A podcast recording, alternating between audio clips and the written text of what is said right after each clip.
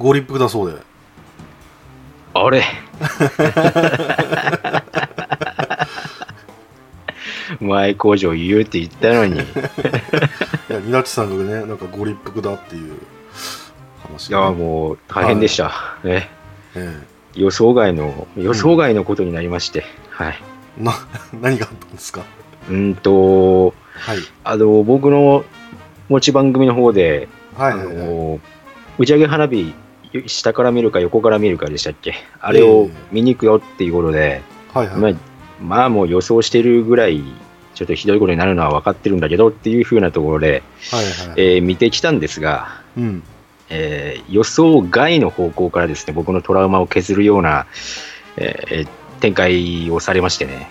なるほど。なんかええ。ー、と映画のレビューサイトとかも僕もちょっとチェックしてるんであれですけども。ーあ、そうなんですか。ああいうああいうところまあまあ他の人たちがこう酷評するような点うんではない、ない点でなんかあれ？って思ったんですか、うーんと、うん。えー多分レビュー、僕はレビューも見る気がないんですよ、もう正直。あそうなんですか？えーひどい思いをされたので、はいはい。このレビュー自体も調べる気にならなかったんですけれども、はい。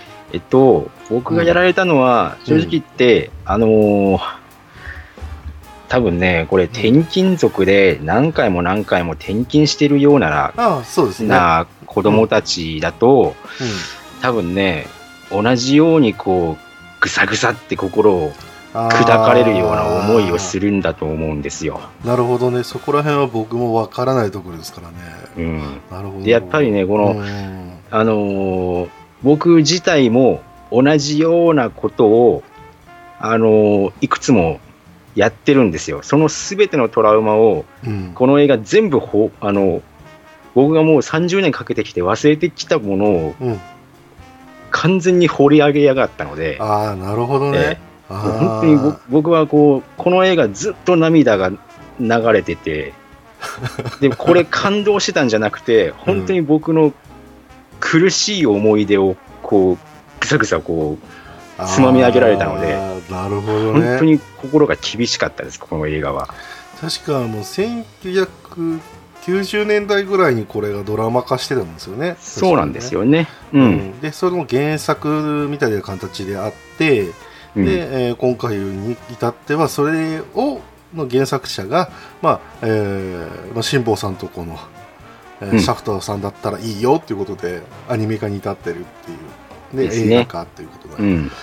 なので、まあ、あのストーリー自体はそのまんまほぼそのまんまぐらいだったりするんですけど。もそうですね。序盤ぐらいは似たような感じで、うん。えまあ、あの、予告でもわかると思うんですけれども、はいはいあの、繰り返すような、まあえタイムリープものがですね、ドラマ版だったら、もしの世界が1回だけなんですけれども、ですね。この映画は何回も繰り返すみたいな感じでね、もうやっ流行りに全乗っかりした感じですよね。そうですね。うん。うん。ただ、あの、シャフトだったので、うん。あの、非常に映像美としては、ええ。かなりえ評価が高い作品になるとは思います。うん。まあ、はい。人によってはねなんかうん。劇場アニメのクオリティじゃないっていう人もいますけどね。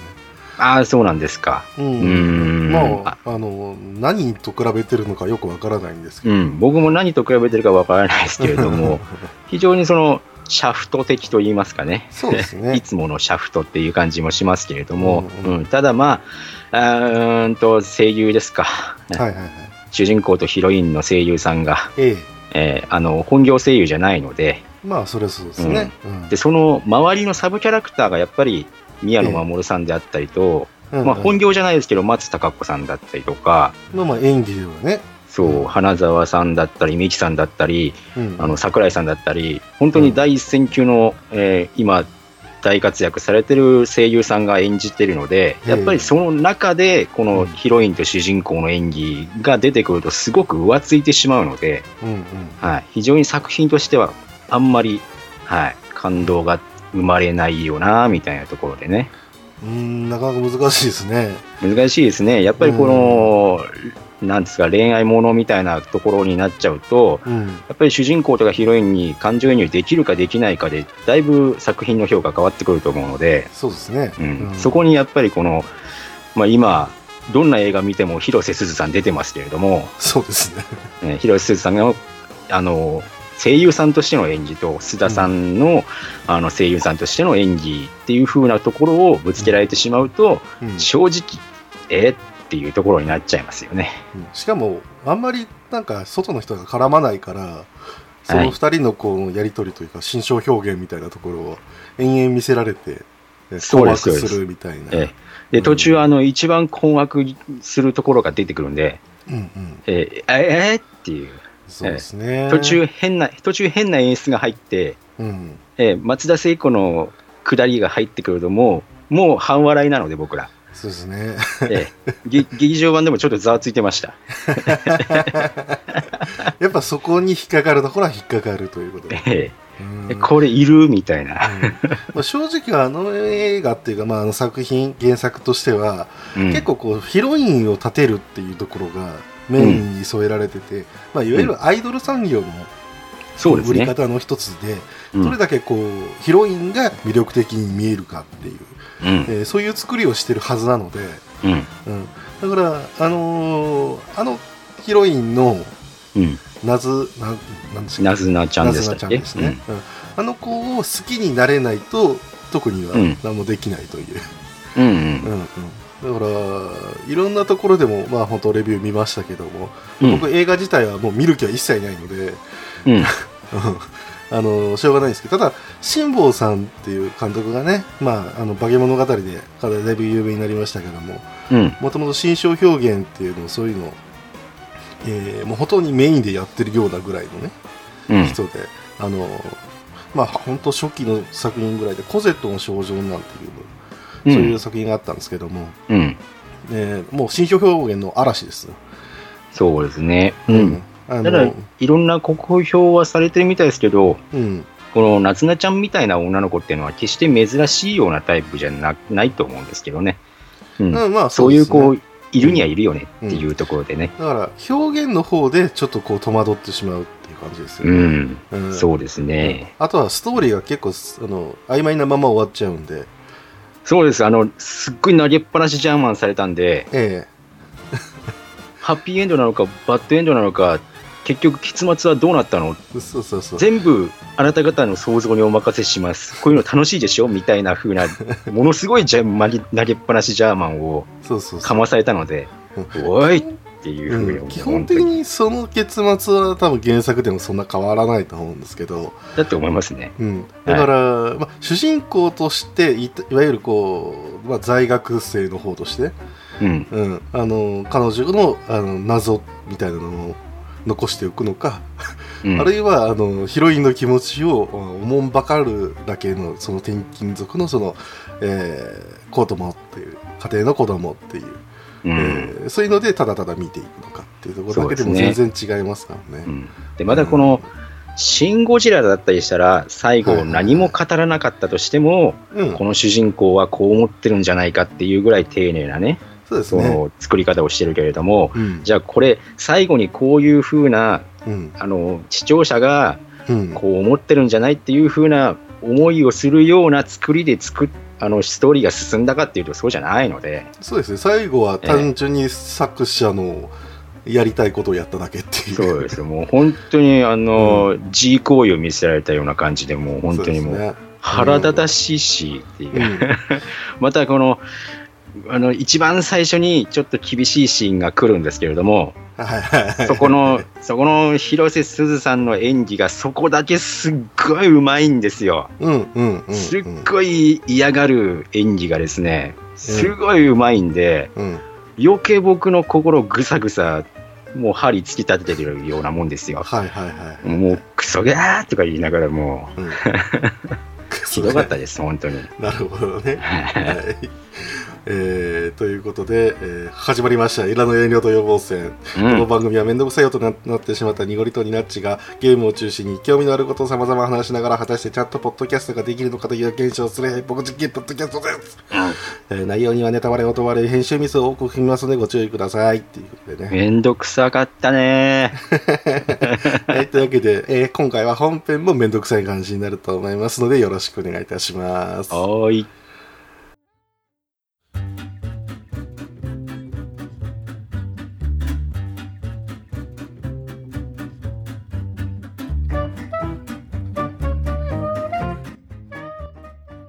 はい、というわけで、まあ、あの、オープニングの方ではだいぶ打ち上げ花火、えーっと、えー横から上から下から斜めからでしたっけ、えーそうです、そうです。え。ーえーはい。どこから見ても丸いっていうそういうやつでしたけど、ほんまに。はい。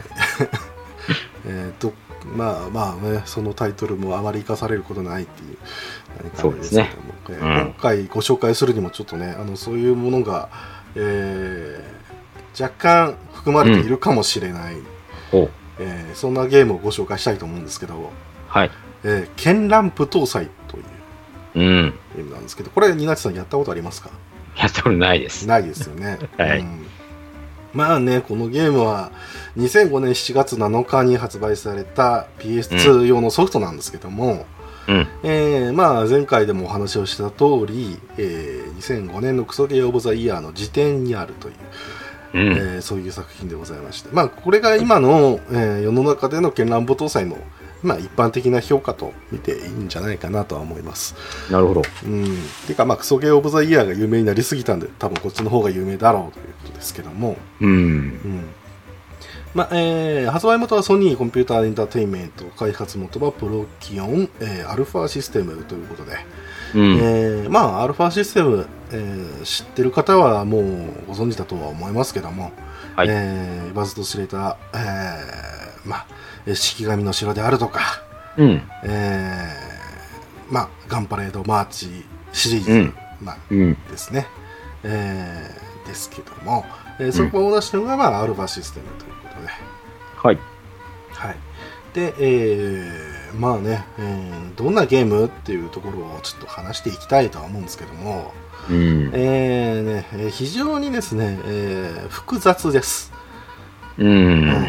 というのもですね、えーまあこの先ほど言いましたアルファシステムっていうところはですね、うんえーその当時、えー無名世界観っていう、えーまあ、世界構造を、えー主にですね、うんえーストーリーを展開している、まあ、ゲームをこうどんどん出していくっていうことをやってまして、はい。はいえーまああの正直ね、あの絢爛不動産だけじゃこの世界観っていうのは説明ができないっていう、うん。うん。うん。うんことがありましてね。はい。というのも、まあ、例えば、えーまあ、ガンパレードマーチ、うん。えーであるとか式神の城っていうのは、うん。えー世界こそ違うけれども、えー無名世界観の中では、まあえーで言えば、えーまあ、これはつながっているものであると。はい。はい。はい。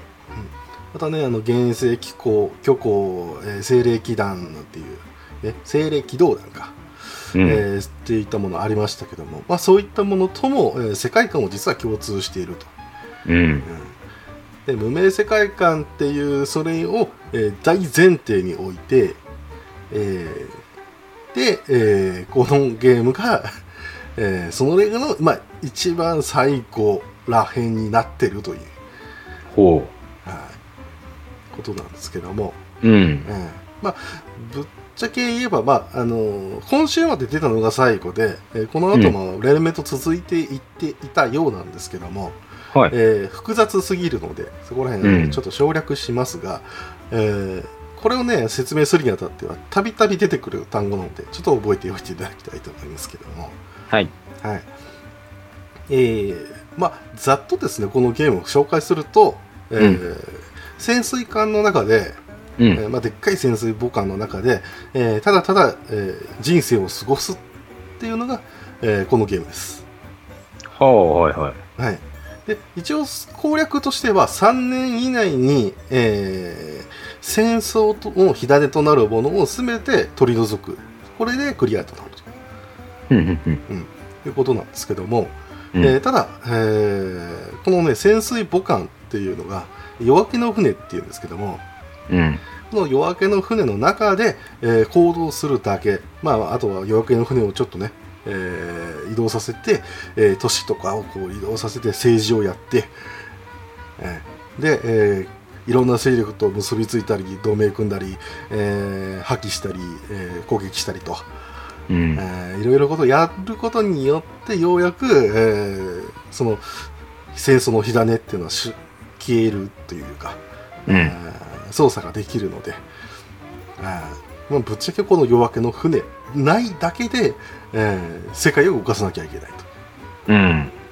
そういうゲームになっておりまして、ああ。はい、ただこのねあの夜明けの船がいるっていうところがですね実は火星なんですよ、はいはい。はい、でこれに関してましてはねあの実は1年前2005年の1年前2004年ですね、うん。に。えーテレビアニメでですね「えーうん。絢爛舞踏祭ザ・バースデーブレイク」というのが、えーテレビ東京でやってました、あ、一年前なんですね。はい、あのこのゲームが発売される前なんで、うんあのどっちかというとこうあこういう感じでこのゲームが出るんですねっていうなるほど。えー感じで、まあ、出したと思うんですけども、うんえーまあ、正直アニメの方はですねあのグラムという主人公が、まあ、夜明けの船に乗り込んで、まあ、世界を変える戦いをするという、うん。えーそんな感じなんですけども、うん。えー非常にですねグラムの成長譚っていうものでもありつつ、ロードムービー的なね、うん、本当成長物語で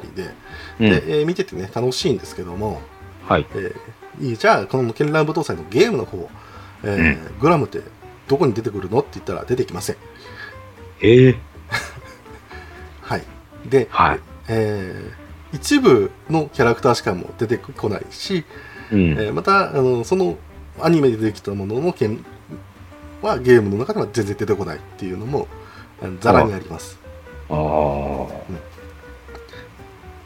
でなんでこれを先にやったのかなっていうと、ええ、はい正直分かりませんおっと。はいはい。あのしまあ、あの一つにはですねあの、うんこの、まあ、前作とも言えるような「ガンパレードマーチ」っていうのがですね、まあ、ゲーム先行で出たんですけども、はいえー。その後でやったですね、えーテレビアニメの方、うん。うんこれがですねだいぶ人気を博しまして、うん。うん好評だったんですよ。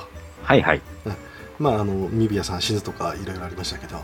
えーはいえーただ、あのーまあ、ガンバレードマーチっていうものが、えーだんだん夢になっていって二次創作ともいっぱいできて、えー楽しいねっていう、えーうんことになってでさらにこうね、えーラノベ形式ですけども、まあ、文庫版が出たりとか、うん。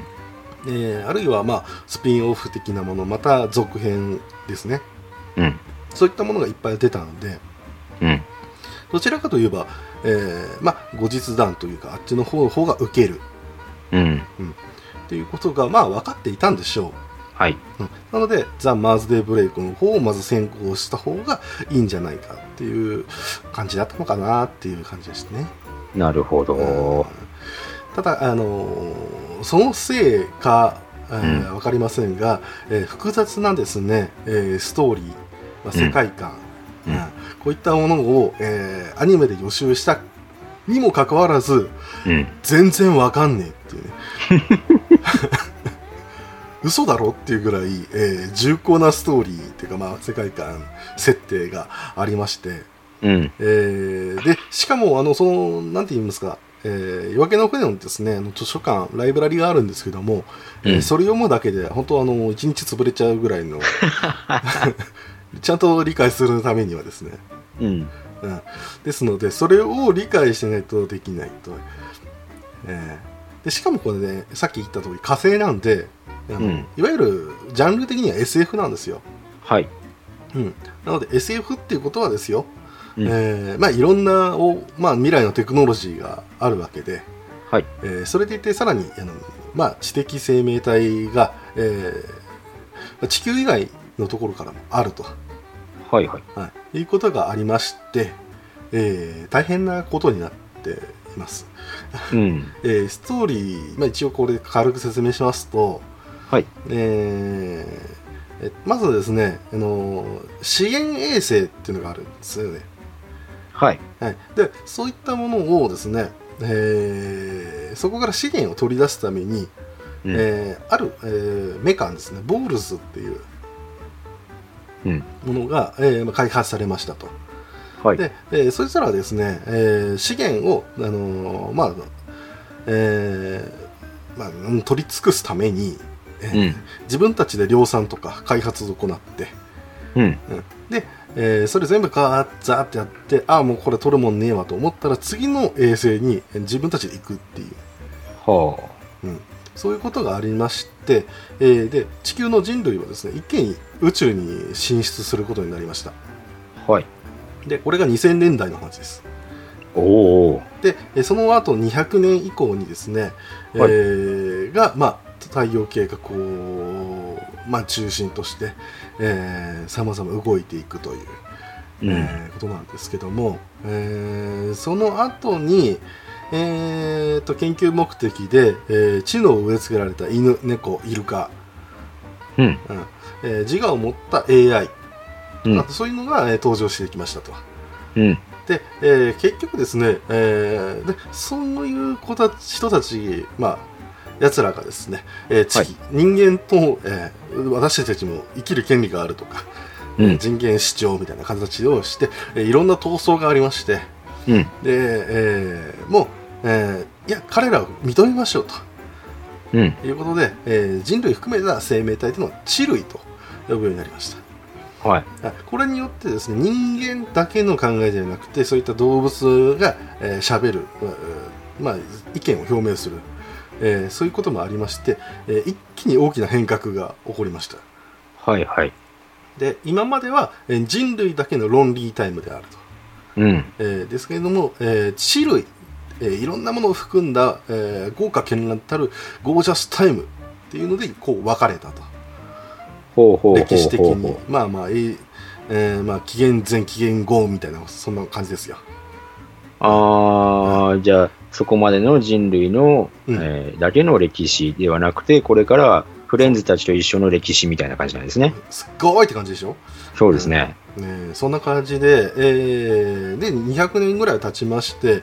えー冥王星、えーでいろいろ、えーやってたんですけども、はい。えー異星人が来ました、えーそれがネーバルウィッチと言われるもので、えーうん。本当に些細な誤解だったんですけども、うん。えーそこからえー戦争に突入します。で、えーさらにですね、えー他の異星人も加わりまして、うん。えー四半世紀にわたって継続された反銀河大戦、えーまた、えー空間転移とかっていうのが起こっちゃって、えーえー なんと言いますか、えー太陽系第4惑星の火星。はい。っていうのもですね、えーその当時の地球艦艇、まあ、宇宙いわゆる宇宙船ですね、はい。えーそちらの方の推進剤っていうのが水なんですけどうん。水で進む、はい。で、えーそのですね、えー水が、えーですね、えー火星っていうのがもう水の惑星になっちゃってるんですよ、ほうほうほう。うん。でそのみ火星から輸出される水っていうので、えーものすごく火星が儲かるわけですねはあ、はいはいはいではいはものすごい発展を遂げて地球よりも下手すればち力ついてんじゃねえのっていうぐらいのねい。うんうんものうんになっていっ。たんですけども、えーうん2249年、えー冥王星の決戦で、えーネーバルビッチの大敗ということで、えー反銀河大戦が終わりまして、えーいわゆる太陽系の方のえー地類の方が勝っていると。うん。ででまああのーここはちょっといろいろあのまあ他の異星人もいるっていう話をさっきしたので、えーはい地球と同盟関係を結んだ方も勝っているということですね。うん。うんえーなので、うん。えーただ、えーまあ勝ったは勝ったけども、うん。えーまあいろんな制限がどんどんかかってきたわけなんですよ。うん。うんあのーあんまりこう宇宙でも好き勝手やんなよと。で、はいはいえーまあ、人類、えー地球側も、まあ、それを、えー分かりましたと言ったんですけども、えーまあいろいろ経済は宇宙の資源で賄っていたんで、うん。うん経済危機に陥っちゃったわけなんですよ。ああ、戦争経済が終わっちゃいましたから。そういうことかですよね。ということは、火星も、えー結局水を輸出してたわけですから、うん。うんあ水いらないよ使わないからってなったらあ火星もあえちょっとこれどうすんのよみたいな、うん。えーことになってまして、はい。で、えーただそれを、えー宣言した地球政府に対して火星側は、お前ら何やってんだと、うちゃんと経済回せやと、う。いうんことになって分離運動が盛んになりましたはい。なので地球対火星っていう、えー構図ができたわけですねおお。で、えーこの反乱をですねもう本当に収まりがつかないんで、はい。えーしかも、えー戦争後で、まあ、軍力もあるということで、武力鎮圧をしようというふうに、はいまあ、地球政府は企むわけなんですけども、うん。えーまあ、それに対して火星っていうのも、えー負けちゃいないと。うん。はい、で、まあ、基本的に火星は、まあ、地球政府管下なんで、うん。えー全然、あのー統治としては、えー地球を、まあえーのその意見っていうのを飲む方々が結構いたわけなんですけども、うん。えー。それをそうでない人たち、まあ、言ったら左、えーとはい言われる人たちですよね、うん。えーそっちの派の人たちはですね、えーうん。火星解放戦線というものを、えー一つありまして、えーはい。まあ、一つの政党ですね、うん。でそういったものが、えーまあ、地球政府から、えー攻撃をされるけども、まあ、なんとか生き延びて、うんえーそれで、えー戦闘用潜水母艦の夜明けの船をこれを拠点として活動を行い始めるというあことですでプレイヤーはこの夜明けの船のクルーというんですよねあ。はい。というわけで、えー地球からの独立そして太陽系を狙う異星人たちの政治闘争、えーうん。そういったものを、えーやっていくのが、えー、剣乱舞搭載です。話がでかすぎでるな。かいんですよ。でかいししかもあのさっきも言った通りですね、えー無名世界観っていうのが先ほどあると言ったんですけども、うん。えー何十、まあ、7つぐらいかな、えーに、えー世界が分かれてるんですよ。うん。うん、ということはですよ、えーうん他の世界からも、えーあの来るわけなんですよ。はいはい。はいただでさえ宇宙、まあ、太陽系以外の、えーうん勢力っていうのもいるにもかかわらず、えーもう本当に当たり前のようにふっと湧いて出るんですよ。あの別の世界のやつらが。はいはい。はいまあ、いわゆる第4世界第5世界第6世界に第7世界に至っては、まあ、明確に第4世界が精霊機動団の世界で、えー第5世界がガンパレードマーチの世界で第6世界は式神の城、えー絢爛舞踏祭の世界で、えー第7世界は現実世界である、まあ、いわゆるうん我々の世界ですね。うん。でまあ言った言ったらもう現実世界のインターネットだったかな、うん。うん。なんかまあまあそういうのがあるんですけど、まあえー無名世界観の、えーまあ、TRPG みたいな、えーはいはいそういうのが、まあえーアルファシステムの、えー一部の人たちで、えー展開されてたわけなんですけども、えーそれが、えーこの絢爛ボトさには、えー色濃く残っているので、えーわけがわからないと。そうですよね。僕もあのーうん柴村優里さんという方のね、調べるにあたって無名世界観を、はい、あのー多少知っているんですけれどもええ、あのガンパレードマーチとか式神の城の世界では、あの展開される世界の動きってそんなに大きいものじゃないじゃないですか。うんうん、せいぜいあの地球1個を、まあの含めたぐらいな感じの世界観なわけで、そうですね。でそこにあのいろんなあの違う世界からのうん第何世界からあのあ介入があったりっていうようなお話なので、うんあれなんですけど、この絢爛武道祭はあのその世界の中で行われてるこのストーリーも広すぎるというか、そうですね聞いてる限りでは。うんでそこからやさらにあの他の世界からあの介入があるってなると、うんもうもうよくわかんないですよね。わかんないですよね。うんただ、この世界観っていうものの完成度が高すぎるっていう、まあ、そういうのもあるんですよね。ううんん。ただ、分かりやすいかっていう、そういう観念がないっていう、うん。うん、っていうこともあって、で、柴村さんっていうその方の人格っていうのも、うん。えーまあ、言ったらね、あのこのいったゲームを、えーえーまあ、遊ぶにあたってですね、えーうん公式の BBS っていうのがありまして、はい。で、えーそこでですね、このゲームやっていく中で分かんないことがあったら、柴村さんとか、えープロデューサーの八神さんうん。とかに、えーまあ、えー質問をすることができたので、はい。えーで、えーだから、こういう世界観なんだけど、あのこういうところで、こういうことが起こってますけど、一体どういうことですかって言えば、まあ、帰ってきたんで、あ、うんそうなんだっていうことで、うんそういうやりとりがあったと。なるほど。むしろそれ見てないと分かんないですよね。うん全部はねわかんない、はい。えーそういうこともありまして、えーだからまあ、うん、なんて言うんですかうーんまあまああのーこのゲームに至ってはですけども、うん。あのー正直、えこの無影世界観を知った上でやらなきゃいけないっていうのがうんどうしても強いので、うん、それが、まあ、一番の、まあ、難点であると。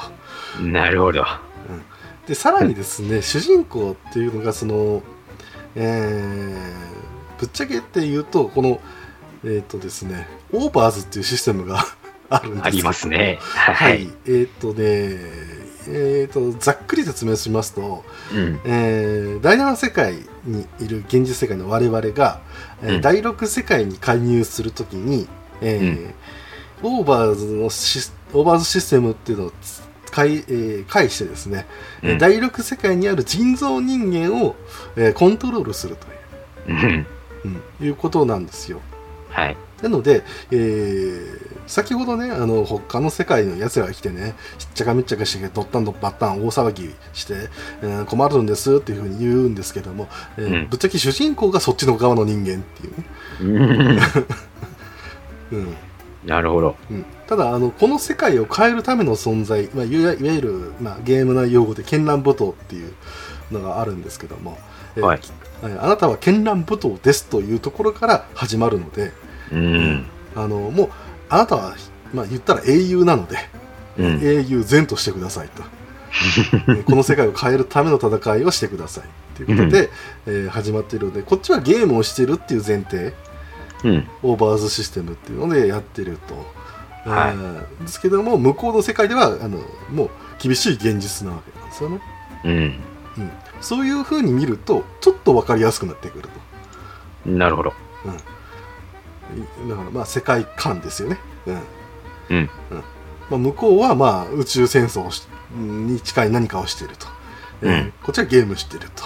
う。いうんことがあるんですけども、えーああとオーバーズのそのシステムでもう一つ特徴的なのは、うん。えーこのシステム、えー切る、まあ、言ったらプレイヤーがですね、えーまあえー PS の電源切りますと、はいえーいうふうにするんですけども、えーうんそのオーバーズのシステムっていうのはまだ生きていいるというその前提で、えー次に立ち上げた時には、えープレイえーっと、えー向こうの世界のうん。時間の流れで換算して、うん。えーこっちがプレイしていない時間、うん。えーが、えーえーなんていうか、まあ、プレイを再開したときに、えーもう時間が経過してるんですよ。ああ、はいはいはいはえー全滅っていうことはないんですけども、えーい、きなりあの敵襲を受けてることもしばしばあります。い。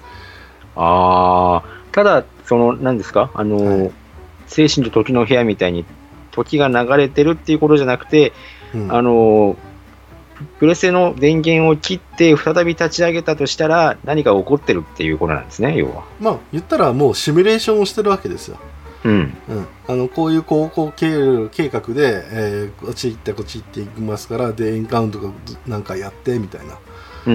うん、なので、まあ、あの最初におあの絢爛武道祭が立ち上げた時にはものすごい労働時間がかかりますおお。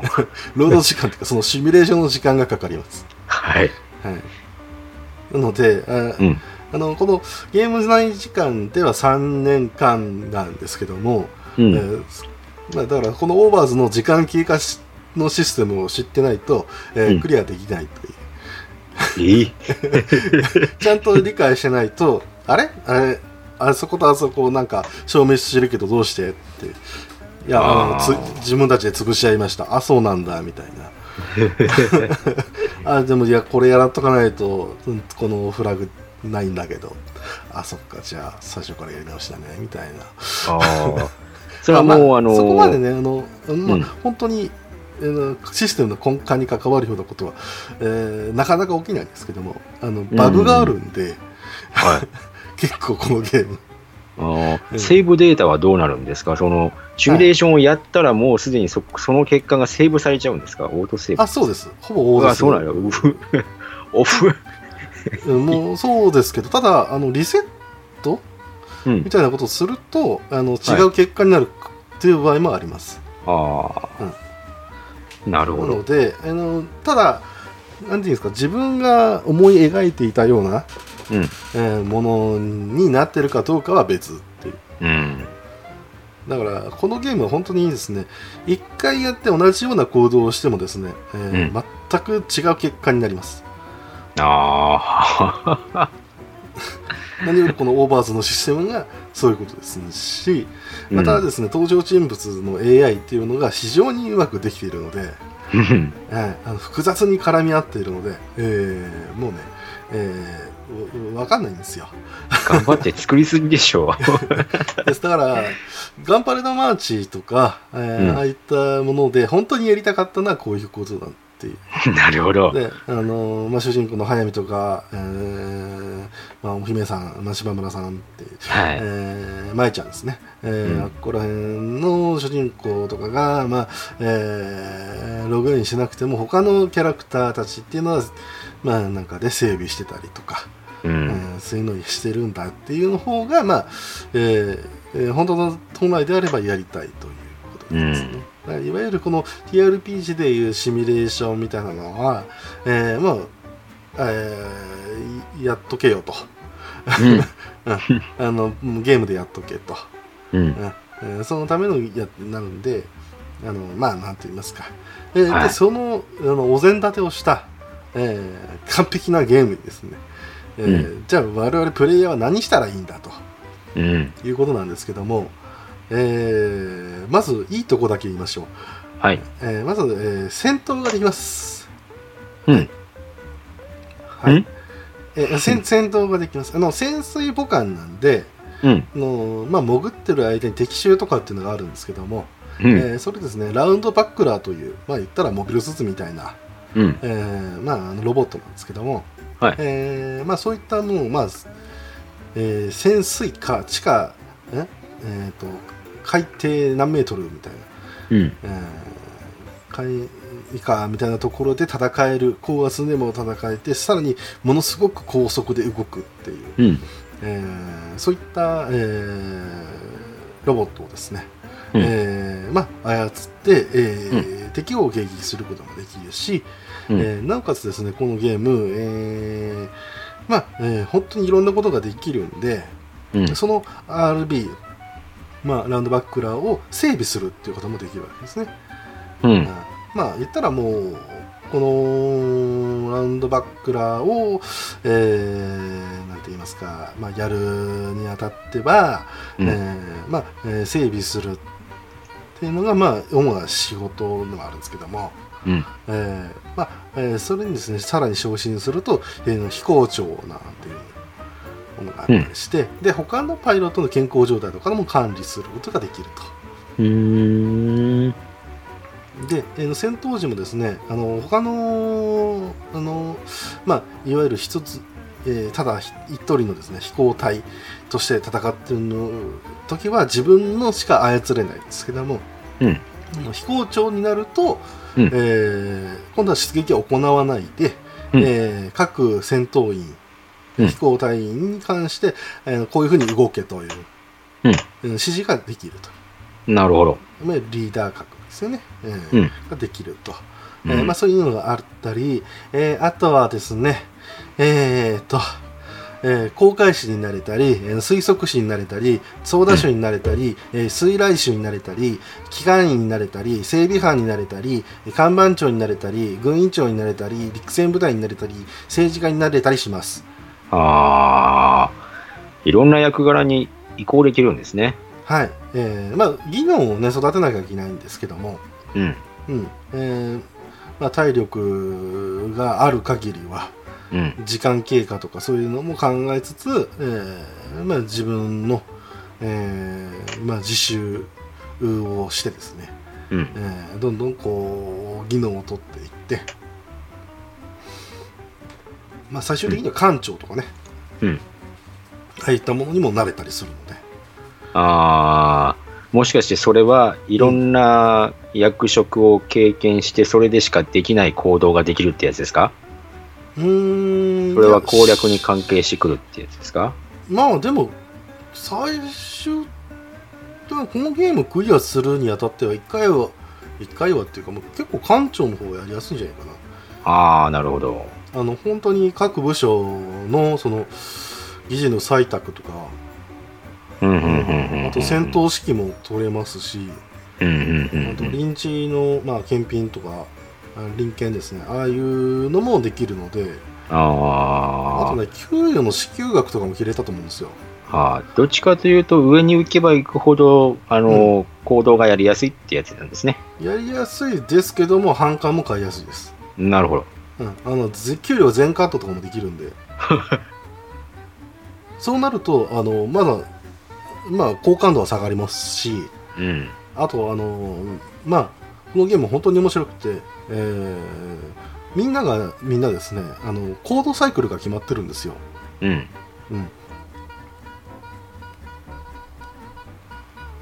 はい。はい、あのそのコードサイクルが決まっていてうん。でえーっとねまあ、あのこの時間に行ったらこの人は食堂に行って、えー何々を食べてうん。で、えー次の行動はこの人とこの環境の中で、うん、何時間しゃべるみたいなうん。でその後会議に行くとかうん。そういったものが全部決まってるんですようん。で給料カットするとどういうことが起きるかっていうと、えーはい食堂に行ってもお金が払えないんで、うん何も食べれないんですようん。なので体力回復しない、まああのー疲労がたまる、ははい、フラフラになるい。はい。みんなフラフラですああ。でで、えー誰かが倒れます あのこのゲームのですねあの、ん本当にあの、まあ、副長がですね、うん。えーあのまあ、先ほども言いました八神っていうねうん。の本当にプロデューサーの名前そのままのキャラクターが出てくるんですけどもあれですね。アリアンさんですね。アリアンさんですね。そうです。そうそうですね。はい。はい。あのその八神がねうん。えー飛行場だっけ？違うな。最初は多分うんかなわかんないけど。ただ単純にあの八神がですねあの環境で倒れましたっていう。ちなみにこれ何もしなくても倒れるんですよ。あのこの人あの普通にハードワーカーなんではい。はい、あのー何をしなくてもですねあのアナウンスで八神がブリッジで倒れましたっていうのが流れてくる。で数時間後にはまた働いてるんですよ。なんやねんっていう。ねねえねえ、働きすぎやん。もう本当に働きすぎなんですけどまあそんなのがありましてうん。えー、あとは、えーとですね、えー、うーん、まあ、えーとね、なんて言ったらいいのかうんな、。すごいね、行動っていうのが、うんあの、めちゃくちゃいっぱいあるんですよ。はえー例えばですね、基本的に、えー相手に話しかけようとすると、い。うんえー尋ねる、何々に話しかけるっていう別のものがあったりします。うん。だけど、えーあとは、えー勤務中の時には勤務中のキャラに話しかけることもできう。るっていうんのができて、でさらに、えー相手が酒飲んでる、まあ、うん非番の時ですよね、はい。えーかまああの、まあ、あの働いてても飲んでるやついるけど、えーそんなやつに、えーもっと酒を勧めたりとか、うん。えーいうこともすると、うん。えーとか、えー海にを見に誘うとか。はえーでその後突き落とされるんたりするんで、突き落とされたことを怒るとか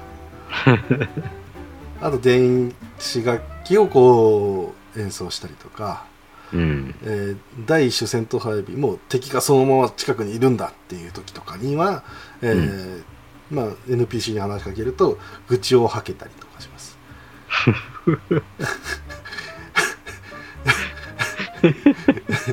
あとはみんな大好き、核撃閉鎖時ですね。はい。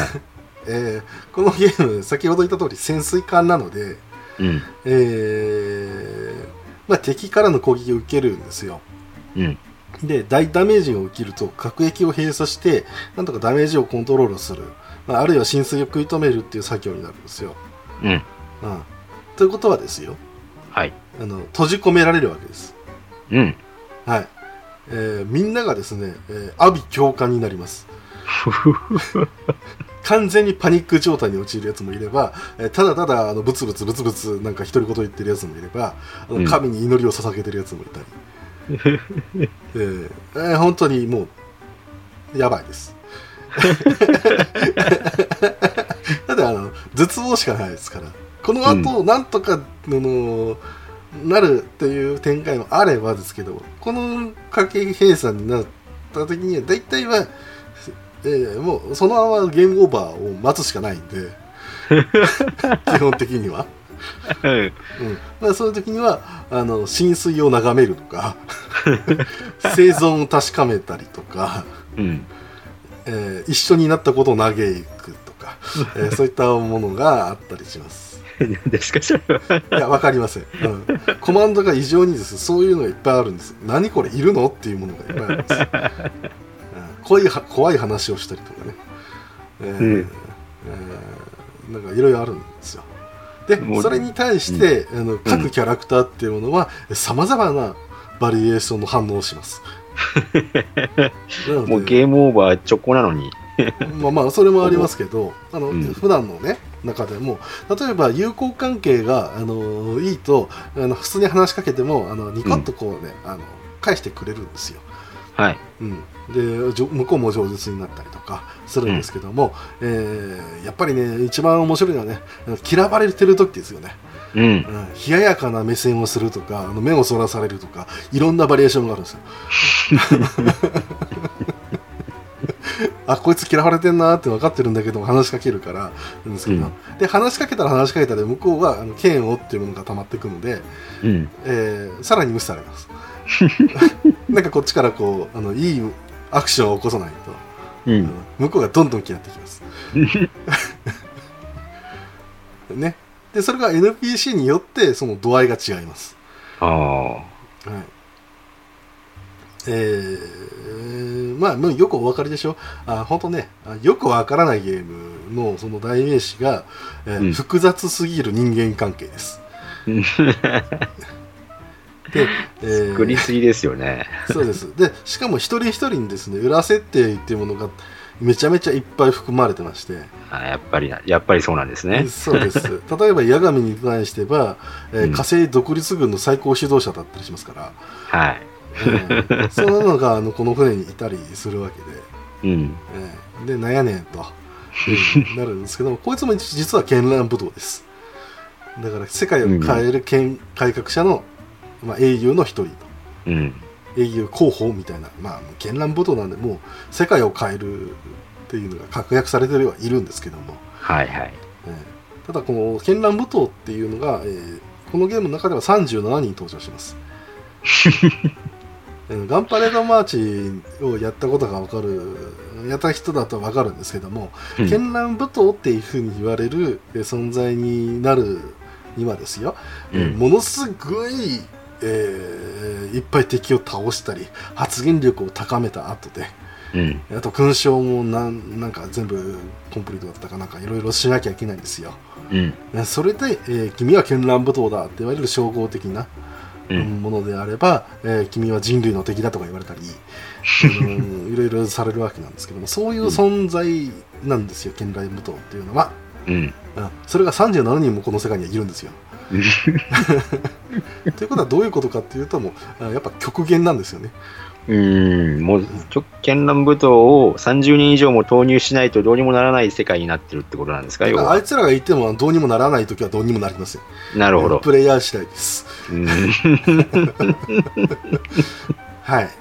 で、なんやねんっていう話ですけど、ただこの、あのね、夜明けの船の、あのなんかね、いっぱいいろんなメンバーいらっしゃいますけど、うん。えー他にもね、あのまあ、イルカ、先ほど言いましたけど、地類として認められたイルカ、うん。えーが、まあ、あの普通に、あの廊下で一緒にすれ違ったりとかうん。あとは過去にはもう戦闘したあのネーバル・ウィッチェっていうね、うん。あのまあまあ言ったらもう宇宙海賊みたいなもんなんですけども、うん。大船団の国家なんで、はい。えーまあ、宇宙海賊と言っていいと思うんですけども、うんネバルウィッチの、えーこうエッセルとかね、えうん。ーいるんですけど、まあ、この子が一番可愛いんじゃねえかっていう話もあるんだ、えーいろいろあるんですけども、うん。えーあとはね人妻がいたり、えー 未亡人がいたり、えーあとはなんか、えーお前なんて言えばいいの？あのグレートワイズマンだと、えーそういうのだったりいたり、うん。えーあとあのあのボール先ほど言いましたね、うん。えーあのまあ、機械ですよ。作業用の。本当にボールなんですけど、うん。うん。えーそいつがあのグランパっていうあのえーボールたちを統一する存在、うん。うん。えーがあの普通にいたりします、あえーがあれなんですけど。なんかボールの神様と言われてるんですけど、えーまあそんなやつがいたりとかあ。うん。あとは猫が普通にいたりとか、うん。うん、まあいろいろな人たちがいます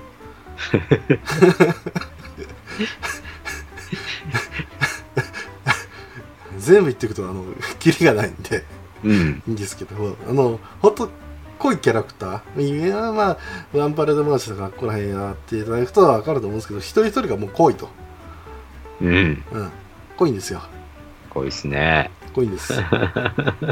まあ、タコとか今言ったりしますけどもあのそれが輪をかけてですねこの絢爛舞踏祭っていうのは、えー濃いと。でしかもそいつらがですね、はい。えー突然ですね話しかけてきたりするんです。うん。でものすごい哲学的なこと言うんですよ。うん。世界の計算のなんだらなんだかみたいなうん。あの裏側ではこんなことが起こってる。お前はちゃんと把握してるのか？みたいな。はいはいはい。うん。こと言って「はい」とか言えなくても「ならばいい」みたいな。うん。でおそれでさもう会話が終わる。で次の瞬間第二戦闘入るんですよ。おいって、なんやねんっていう。うん。でしかもイベントをやってる最中に今回話しかけてる最中ですよ、うん。ええあの真っ赤になったりするわけですよ。アラートが鳴って。あれって。でもこの会話が終わらないんで。話しかけてる間にあのボタン連打ですよね。でちょっと待て待て待て待て待て待て。今今ラウンドバックから出なきゃいけないのにお前ちょっと話が長いんだよみたいなしかもそいつの話しかけてるやつも役職があるんでそこの、えー戦闘配備とかあの反応が遅いとこっちにも影響が出てくるからあのこんなもん中断してもうい行けやと。ですよ ね今このタイミングでこのプレゼント渡しとかないと後々面倒くさいことになるから、あ あー急いでみたいな いうドッタンバッタン大騒ぎがあるわけですよ。え何ですか、それ。え、なんですかそれです。いや絢爛舞踏祭です。ものシミュレーションとしていろんな交換上のね、好感度とかそういうところは作ってあるのに、うん、アラートが鳴ったら、アラートが鳴っても会話は止めないんですね。いや会話止めるやついや大体止めなかったんじゃないかな。あとまあプレイヤーがっていうかまあ NPC も持ってますけど、うんあのーまあ技能っていうのがあるんですよ。はい。はい。えー技能を、まあ、えー上げるえー訓練っていうのがあるんですけど、うんえーその訓練、まあ、ガンパレシリーズやったことがあるとは分かるんですけど、まあ、うんなんかね、あの上限幅っていうのが、まあ、自分のこうなんか目押しとか、うんえーまあ、タイミングゲーみたいな、うんえーものもあったりするんですけども、はいそれでこう上昇幅が決まってくるっていううんことなんですけども、えーまあ操縦陸戦式ダメコーン整備ソーダ広報推測水雷医療政治大人ってなんですよ。うん。まあ操縦陸戦とかまあ操縦はラウンドバックラー、えーに関するやつ、うん。えーこれ上げると戦闘時に選択できるコマンドが増えます。おうで陸戦に関して言えば都市陸上都市戦で上陸しにしたら、えー次にテレビ局の制圧とか えーと工作員活動とか、はい。えーそういうことをするんですけどもそれが陸戦技能に関わってくると。おだからプロパガンダを流すわけですよね。うなるほど。で、えーあと式に関しては先ほど言った艦長になるための、えー値でもあれば、うんえー式性能力ですねうん。なんかうーんどうだったかなあ制テレビ局制圧作戦とかだったかな、うん。まあいろいろまあ陸戦隊長の時はそういうのにの成功率に関わってきたと思うんですけどまあそんな感じですああ、はいはい。まあ、あとは他にはね、まあ、きそれぞれの役職に就いた時に、えー成功というか、うんまあ、あるんだろうっていうところなんですけども、うん。えー問題はですね大人技能ですよ、はい。はい、大人なんですよ。うん。大人の技能なんですよ。はそういうことですよ。い。え えまさか？そうです。まさかそういう技能なんですか？そうです。ええそれが高いと、えー ええ。キャラクターとのえー NPC とのですねあのー好感度の上げ幅が変わってきたりしますあ大人なんだね君っていうあ。はい。いいねみたいなちょっと一緒にお酒飲まないみたいなああ、はいはいはいはあー大人だねえーあそうなんだもっとその大人教えてよみたいな雰囲気にもなりますい。あもうコミュニケーションの初歩からもう奥底まで。奥底までですああ、なるほど。はいはであのまああのである特定のですね、まあ、好感度が高いキャラクターとかになるい。うん。が、まあ、できますとですね、えー個室とかあーまあまあ、うんあるいは、えーまあ、自分の職場でもいいですけどもそういうのキャラクターと、えーこう二人っきりになったりしますよね、はい。はいえーそうするといい雰囲気になりますはいい雰囲気なんですい。うん。わかりますよね？わかりますね。はいそういうことも起こりますこのゲームあ まああの一応 PS2 のゲームなんで、はいどこまでだよっていう感じはすると思うんですけども、あ。うん。あのぶっちゃけ絢爛舞踏祭を、えーこう進めるにあたっては、えーこれぐらいしかあの引っ張れないんですよああ。例えば、あの、はい。ソードアートオンラインの、はいはいはい、えーあの、PS ビータだったかな？バージョンで出たやつなんかは、はい。えー添い寝ができたんですけれども、はいはいはえー、絢爛武道祭は、本当にそこまで行くんですか？いできたかしら。うーん。それとも、あの、それっぽい表現の会話で終わっちゃうんですか？それっぽい表現もありましたね。なるほど。とかなんですか慌てて目をそらすとかねそういうのができましたけどうん。うん。ああとあのパラメータ値での性愛とかありますから。え？まあそういうことですね。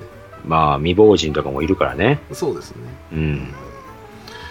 あー大泉さんが大好きなね未亡人ですけど、えーまあ そういうこともあって、えーうん。だから絢爛舞踏祭っていうのはキャラクターとのコミュニケーションもあれば、はい。えー自分で技能を、えーえーやるっていうのもあるんですけどもちょっとね、あの役職を、まあ、上に上がってですね、うん。えー他の人の技能の上げとかっていうのも指示したりすると、うん。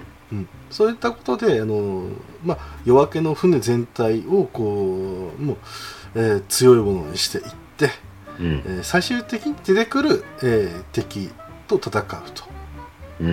うん、でそれをクリアするとあのえー、ともうエンディングを大雑把に説明しますと、はいえー現実に帰れって言われます はい。すっげえ大雑把に言いましたけど、ええはい、あの現実に帰れうん。って言われます、はい。はい、そういうゲームです。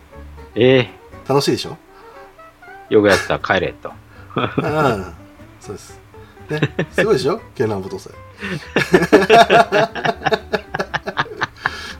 すごいでしょ？あのーはい。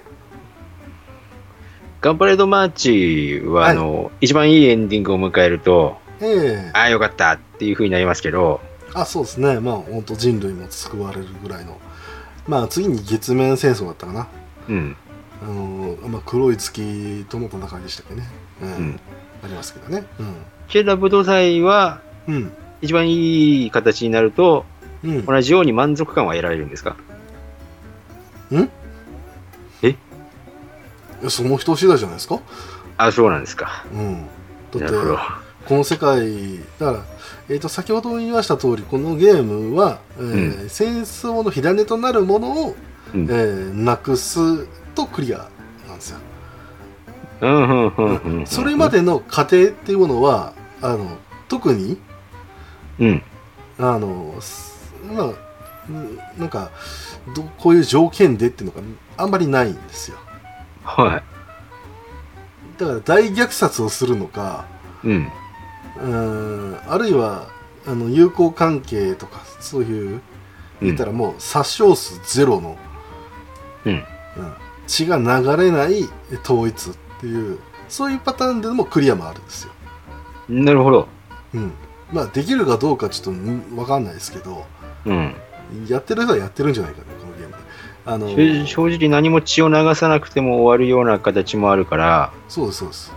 正直あの、うんなんかこう、はい、倒してやったっていうような満足感を得られないような形で、うん、あの、平和になったっていうような形に終わる可能性がある。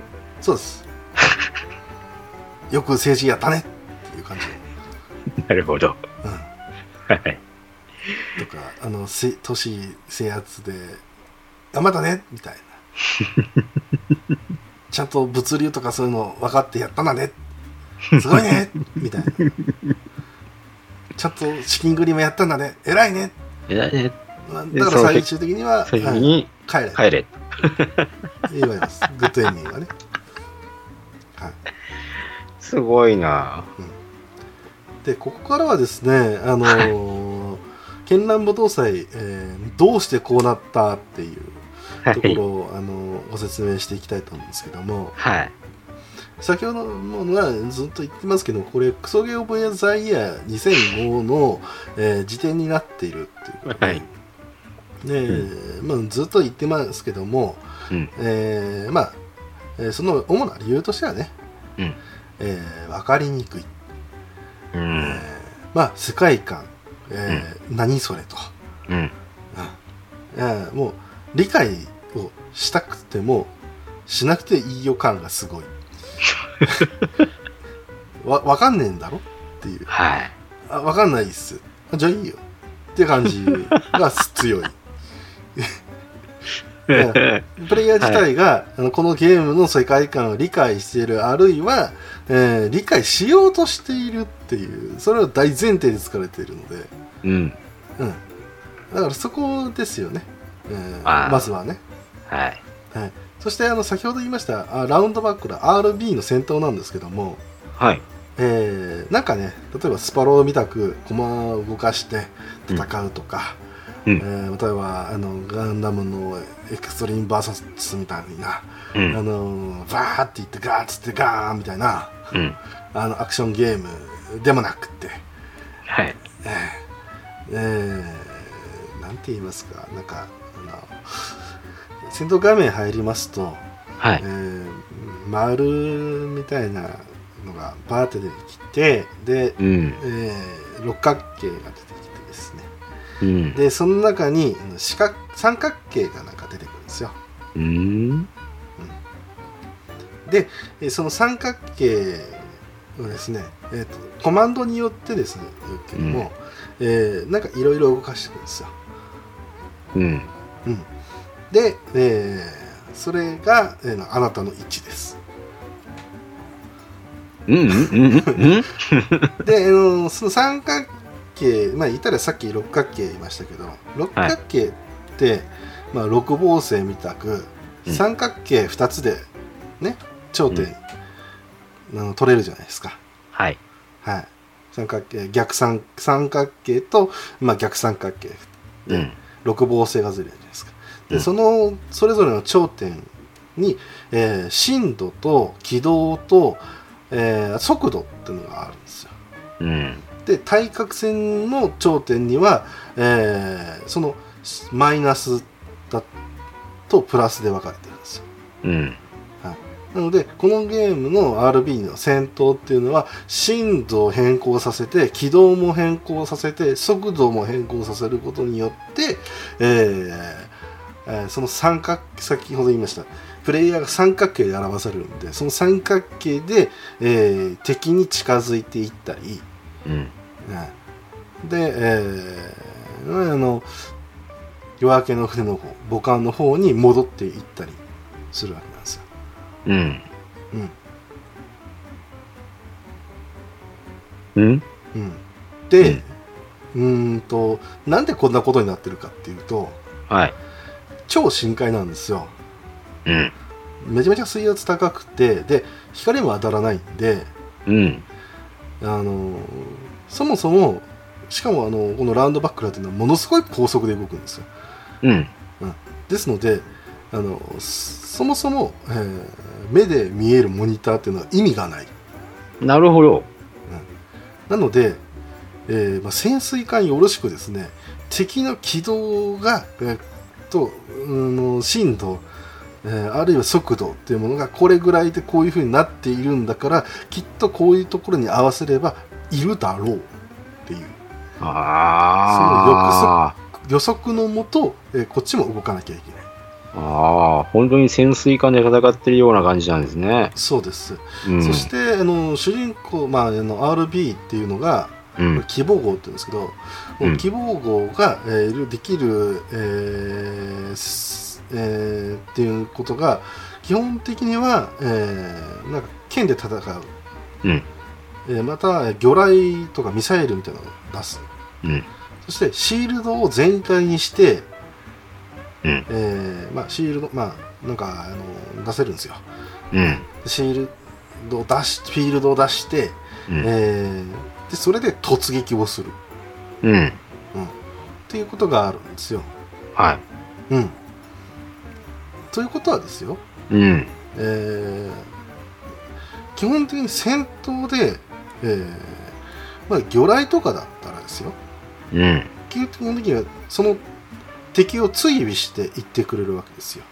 うん。もしくはある程度こうあそこに敵が来るだろうという予測してポンってこう、まあ、発射させてうん。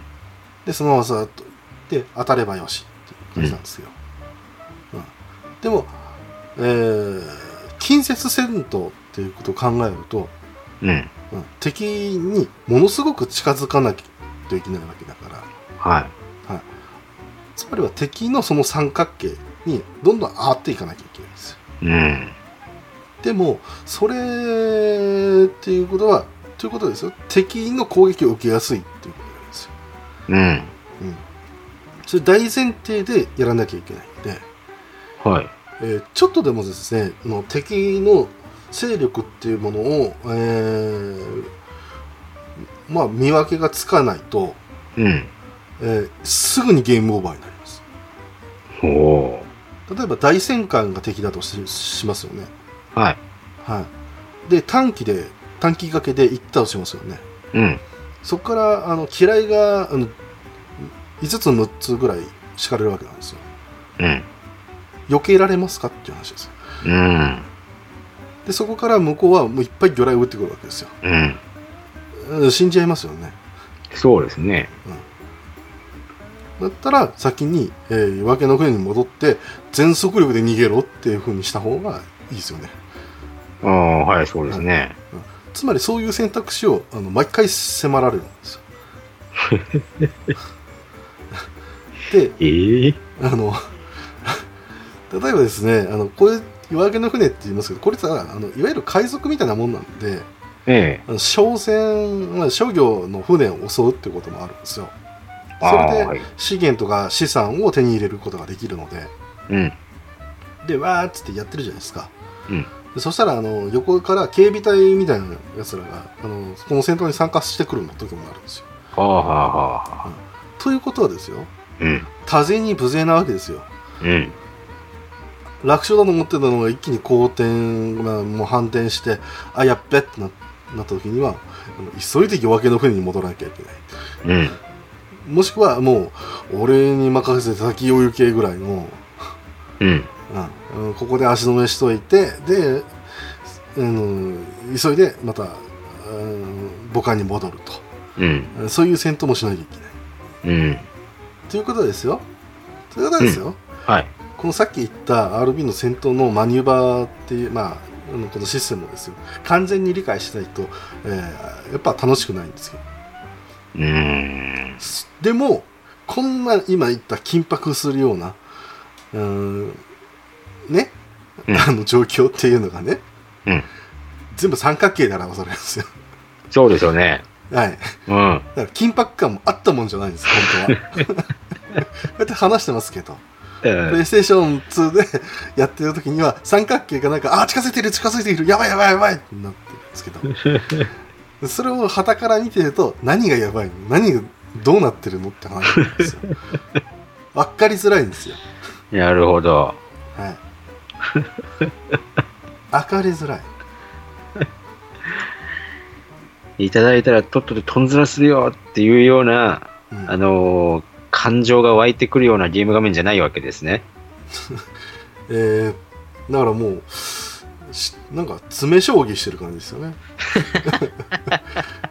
うん、あやばいやばいって言ってえ何がやばいの？いやだってこれほらこれこうなってるでしょ？こう次のターンでこうなってえーでえー、3ターン目ぐらいにはこの魚雷が来るんだよ。うん。どうしようか。どうするも何もみたいな。ちょっと止まってもうシールド展開してしばらく待ってようか。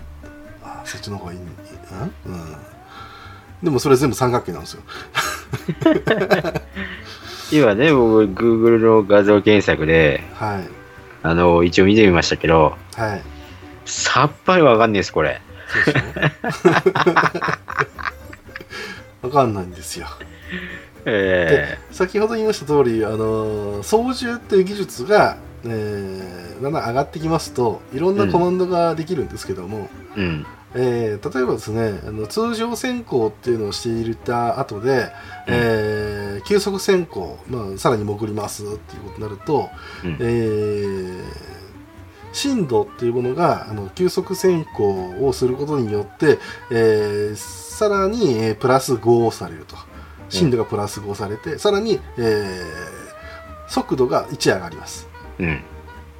はい、で逆に急速先行をした後で、えー今度はシールドダイブをしますと。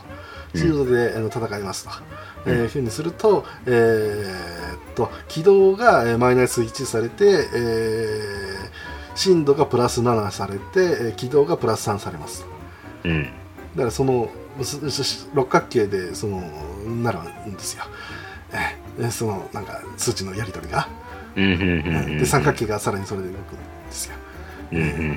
もうお分かりでしょコマンドでどれだけ動くかっていうのを自分であなんか頭の中で、えーやっておかないと、えー、分かんないんですよそうですよね。で、はいこれが対1じゃなくて対複数の場合だと、はい。ここの三角形がどれぐらいに変形して、こっちの三角形がどれぐらい変形してっていうようなシミュレートを考えなきゃいけないわけですね。そうです。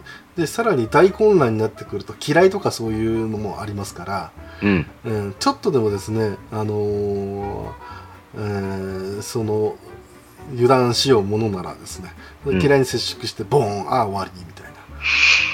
そういうのもあったりするんですよ。うん。でまあしかもあのコマンドとしてはねバレルロールだとか、うん。えーイン、ね、何でしたっけ？インメルマン旋回か、えーうん。とかそういうのもするんですよ、う。うん。ん飛行機のゴタルね、うん。うん。えー、分かるかよっていうね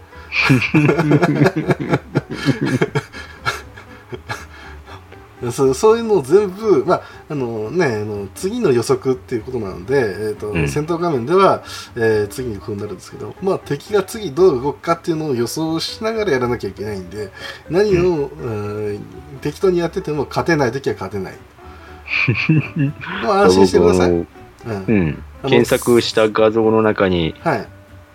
赤の三角とか緑の三角とか青い三角とかあのはいはいはい。10個以上あの重なってるような画像を見つけましたけど、ええ。でそれ全部ひ紐解いてください。でちゃんとそれが、だから、えー緑が何だったっけな、あの多分母艦だと思うんですけど、うん。うん、夜明けの船だと思うんですけど、えーで青がプレイヤーとか他のラウンドバックらですよね。で、えーの敵が、えー赤で示されると思うんで、うん。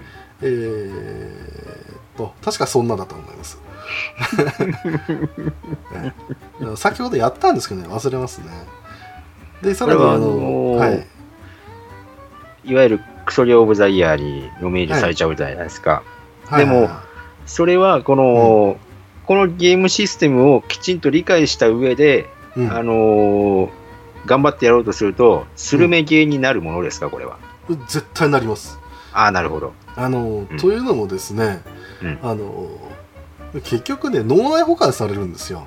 うん。うん。敵があの速度であの深度であの軌道になってる、えーそういう風に分かってくるとあ自分の中でマップが出てくるでできてくるんですよ、あそこに敵がいてあっちに行動しようとしてきてる。でもこっちはこっちの方向に動いてきてるからこっちに修正しなきゃいけない。うん。うん、で全部にするためにはこうしなきゃいけないけど後ろに夜明けの船がいるから、えーそっちにミサイル当たらないように、えーこっちの方右の方に移動しながら、えーうん。やった方が、えー被弾は少ないはずだ、うんうんうんうん。でし向こうにはし向こうには嫌いがある可能性があるからシールドは一応展開しておこう。うん。みたいな。本当に本当にその、なんて言うんでしょうね。はい。ガチでこの深海戦闘をやろうとしすぎてませんかこれは。してるんですよ。だから あの時代先取りしすぎなんですよ。そうですよね。はい、だから本当に求めていたものはなんかもううん開幕来劇と、うえん。ー閉幕で来劇戦戦闘終了。うん。イメヤが一番なの？みたいな、うん。うん結局時代が求めてたのがあっちだったっていう。うん。多分今のゲームで PS4 とかで出すんだったらこれイージーモードとかであの歌詞モードにできますよみたいな普通のアクションができるようなゲームのモードとうん。ハードだとこういうただの三角形の配置でこうやらなきゃいけませんよみたいな選択は出ると思うんですけどね。まあていうかもうこの RP の戦闘だって別に本気でやらなきゃいけないっていう時ないですからああ、そうなんですか。っていうかあの戦だからさっき言った通り別に戦闘しなくても、うん。うんあなるほど。うんあのはいはいクリアしようと思えばできるんですよ、うんうんうん、どうやっても戦闘は避けられない時は避けられないんですけど、うん。うん、単運純に動だけ分取って、トンズラすればいいだけの話なんですね。うんというよりはあの、う例えばこの RB の戦闘マニューバーですけど、うんこれは、えー飛行隊に所属している飛行隊として、えーうん出撃しているからなんですよ。まあ、なるほど。はい。でだからこれであの潜水艦の艦長とかやってればあの、うん船を動かしているだけで、うんできるんで、はいはいはい。うん、特に何もしなくていっちゃいいあとは RB の戦闘員のやつらで何とかしてよっていう形になるうん。でもう横からああしろこうしろって指示するだけで、うんまあ、終わるんで、なるほど。まあ、だからしなくて、まあ、政治家としてだったらもう戦闘なんてもう関係ないですから、うん。うんあのまあ、部屋でこうガタガタ震えてればいいっていう。なるほどね。うん、っていうことでだからここまで説明したけども RB の戦闘システムっていうのはただただそういうことで最終的にはやんなくてもいいかなみたいなところに落ち着くところもできるとなるほど。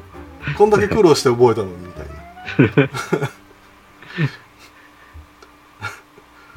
ななるほど。はいだからえっ、と理解はしたけどなるあのやんなくてもいい時はあやんなくていいんだそっかそっうーんみたいな そのスルメゲームにはなるかもしれないけどそその戦闘をやる必要性は正直ないっていうところに落ち着くと。いやまあそういう時にもあればうん。あでもやっぱ戦わなきゃダメだよね最終的にはそうなるってところはまああったりしますから、どうかなって。うん、うんすごいでしょ？すごいですね。はいあのうんまあいろいろありますようんあとはねあのアイテムが独特なものがいっぱいあったりとか、うん。えーまあ、先ほど言った RB のその、えーまあ武器とかね、えーそういったものを相関できるので、うん。うんえーそういうカスタマイズを楽しんだりとか、うん、ストーリーもね、えー自分で、えー紐解こうと思うと、えー何十にもできますし、うんえーこの世界ではこういう名前だけども、えー別の世界ではきっとこいつの名前はこうだろうなっていうのが見えてきたりとかさまざまありますんでうん。やっぱり面白いという面白いですよね。うん。ということでもう絢爛元さについてもう1時間ぐらい喋ってるんですけどはい。あーいやもううんところどころカットしたいな この、ね、熱く語ってんなと思ってるでしょ皆さん。違うんですよ、うん。あ。のあの説明しようとすると長くなるのが絢爛舞踏祭なんですよ、うん。はい、で僕はこのゲーム大好きなんですよ一応、うん。うん、一応がつきますけど、うん。うん、先ほど言った通りスルメゲーって言った通りね。あこれは面白いゲームだなと思ってやるとあの何倍にでもあの楽しめるんですようん。やれることたくさんあるじゃないですか。いっぱいありますいい、いい言い方をすれば。うんはいそうです。ねだからこそだと思うんですけどね。ただただ技能をね全部99にするっていう、えーただそれだけを目指すっていう こともできればね、うんうん本当に何もせずにバーッとうん過ごす3年間ってのもありですから、うん。そういうのもありなんでうん。うんクリアではなりませんけど、そうですね。はいうん。なので、えーこのゲームねやってくださいとは絶対言いません こういうゲームがあってうんあのーこれで面白そうだなって思った時には、うん。えー一回やって後悔した後であと5年後ぐらいにもう一回やってくださいうん。それぐらいでいいと思います そうするとああすごいよねっていう話になると思いますんで悪い言い方をすると、はい時代先取りしすぎでできることを多くしすぎたんじゃねっていう。そうですねうん。なのでまあねこのアルファシステムさんがこの無名世界観で、えーやるってことはもうほぼほぼないとは思うんですけどうん。あのーまあね俺の屍を越えていけとか、えーこれのリメイクさらには2も出しましたんで、うん。えー何かのね 何かの間違いで、えー、絢爛舞踏祭また作りますと、うん。えーいうことになるんであればね、うん。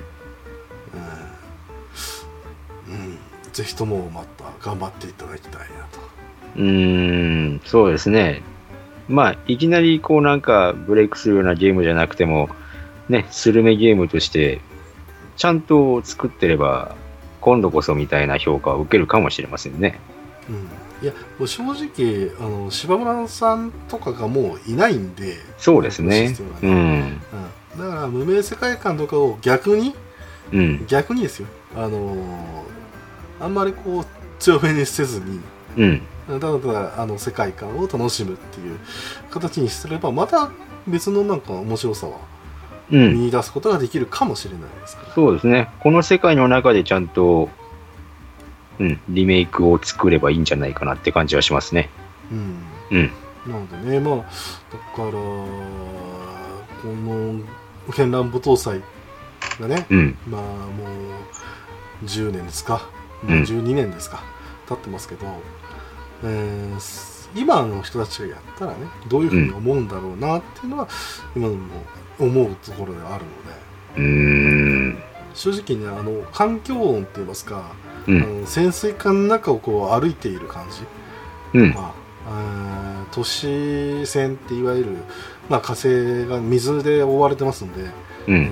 まあ、都市ももうなんかボール状のねなんかうん都市とか、えーさらに地上にあった時にはもう船島っていうか、まあ、船なんですけども、うん。都市船って言われるところであったりとかそういうところでこう、えーいると、あのーいい音楽が流れたりとかね、うん。本当雰囲気系な部分結構あるんで、そうですね。あの、絢爛舞踏祭で検索すると、うん、なんかこう、そうん。それっぽいいかがわしい画像ばっかり出てくるので、うん、そういうあの受けは結構多いと思うんですよね。はいそうですね。あのすぐスクリーンショットを撮りたくなるようなゲームっていう 人気が出ると思うんですけどね。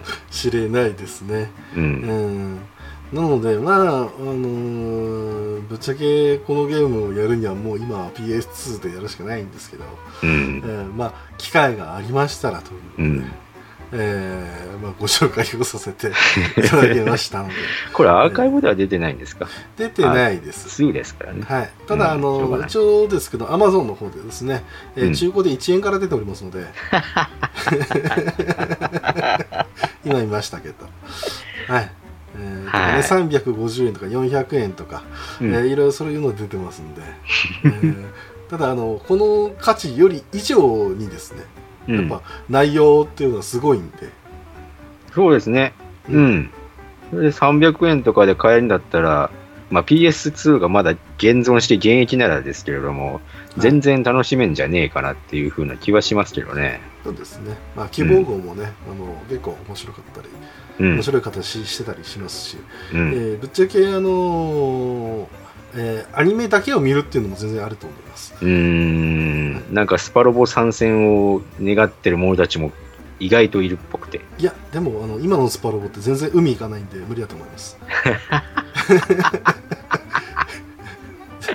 基本的には。か便利なあの機能でね、ー、うんあのどこぞのこうメカニックさんがあのいろいろついて宇宙用に変えてくれたりはするんですけども、こんなこともあろうかとってやつ。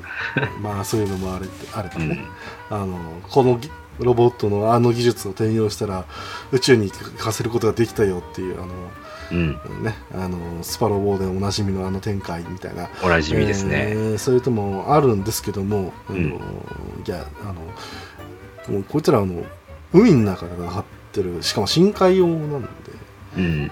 どうやどうあがいても宇宙用に転用ってよくわかんないですしもうやらないと思いますね、世界の舞台は宇宙なんだけどね、戦ってるのが深海っていう。火星ですかわらからない状態も。う。うん、なのでそういったギャップも楽しむあの、えーもしかしてウルトラマンみたいなという光の星の住人とかもいますんで。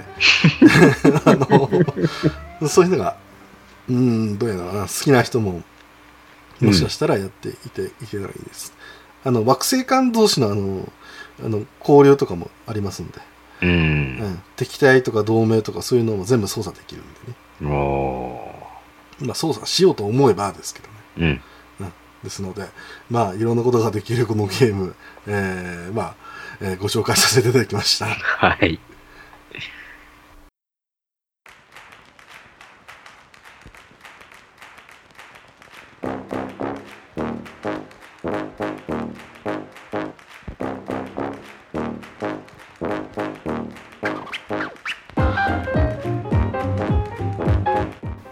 だいぶ長いこと喋りましたけど、長かったですね。頑張りましたね。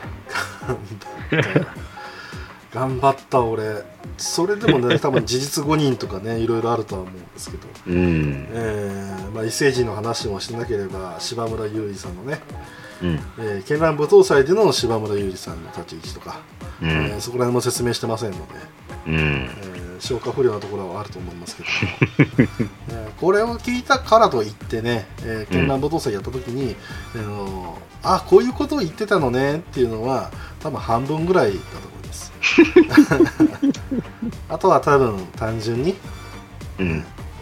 えーやってあー理解していただくと。か、うん。えーまあ、もしくは投げていただければと思いますので、うん。はい、そんなわけでお便りのコーナーです。はい。はい、じゃあ参りましょうか。はい。えー、ではまず最初に、スヌさんからいただきました。ありがとうございます。す。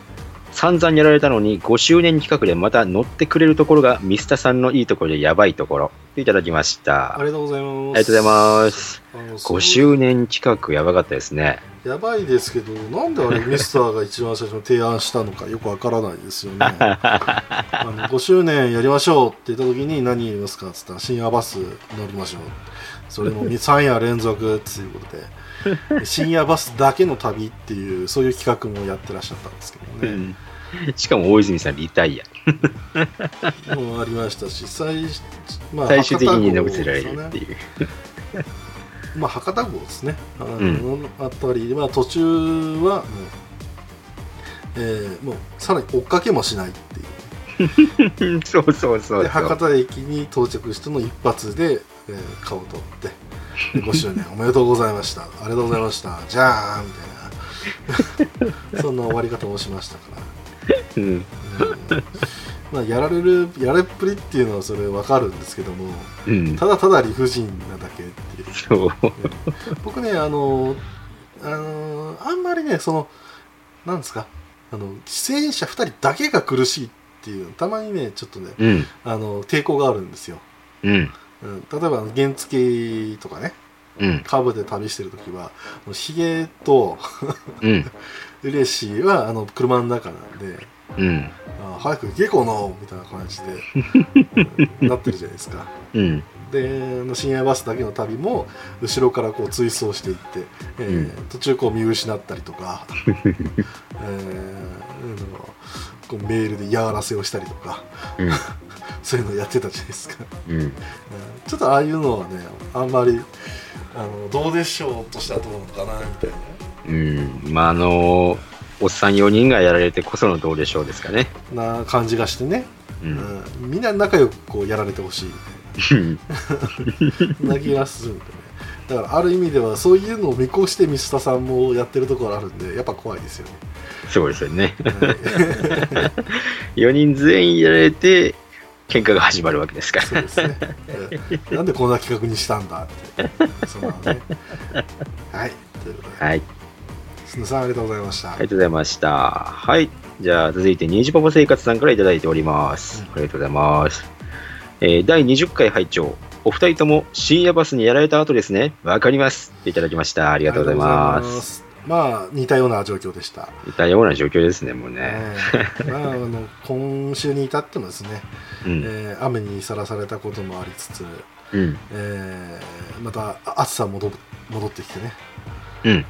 えー散々だなっていう 早く夏終わんねえかなっていう感じ本当ですね。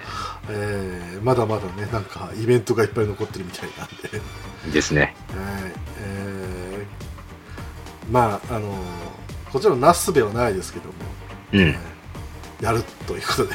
はい。なすすべはないです。なすすべはない。大泉さん言ってましたからね。言ってました。はい。はい。まああのイラヌツは多分こんなテンションでずっとやっていくと思いますので よろしくお願いいたします。はい。はい、ありがとうございました。はいえー、3つ目、アスラーラさんからいただいております。ありがとうございます。す21回拝聴しました。まさか水道の位から始まるとは何やら、水道会は定期的にやってくれよう、ねやってくれるようですね。うんいくら長くなっても聞けちゃうからいいんです。うん止まらない投稿、ぜひまたお願いします。いただきました。ありがとうございます。す。まあ、水曜どうでしょうファンのポッドキャストではないので、うん。あの、そのテーマでやっていくっていうつもりはないので、本当に、あの、ところどころで、えーうんちょっとずつ話していければなと思うんですけども、うん。うん。本当に長くても聞けちゃうんですっていう人がね、これいるから僕らも、あの、やってはいるんですけど、は本当ですね。い。うん。あのーこれで弾いてる人がねあの何人いるんだろうっていうね実際はね そこら辺は実態わからないんでうん。なんだこの濁りって全部喋っちゃってんじゃんみたいな、うんそういうドン引き感もあれば 見たことねえのに喋られてもなみたいなうん。そういうところはあると思うんでね、はい。うんまあ、あのこの絢爛舞踏祭についても今回話しましたけどもうん。このあのー独りよがりと見られてしまうようなポイント、うん。うん。このこの番組もちゃんとね存在してると思うんでどっかで、うん、それこそ打ち上げ花火もね、うん。うん、あのどっかこうあの制作者のその気持ちよくなってる部分みたいな、うん、が見え隠れするっていうところで結構ドン引きされるのがあるじゃないですか、うん。うん、そういうの見えちゃわないようにしたいなっていう気がするんでね、はい。うん。ちょっとずつこう調整をかける感じがしますけど、うん。うん、難しいですよねでもね。難しいですね。もうその、お便りで何かネタを投下されてしまったらもう、止まらないんだよってやつ。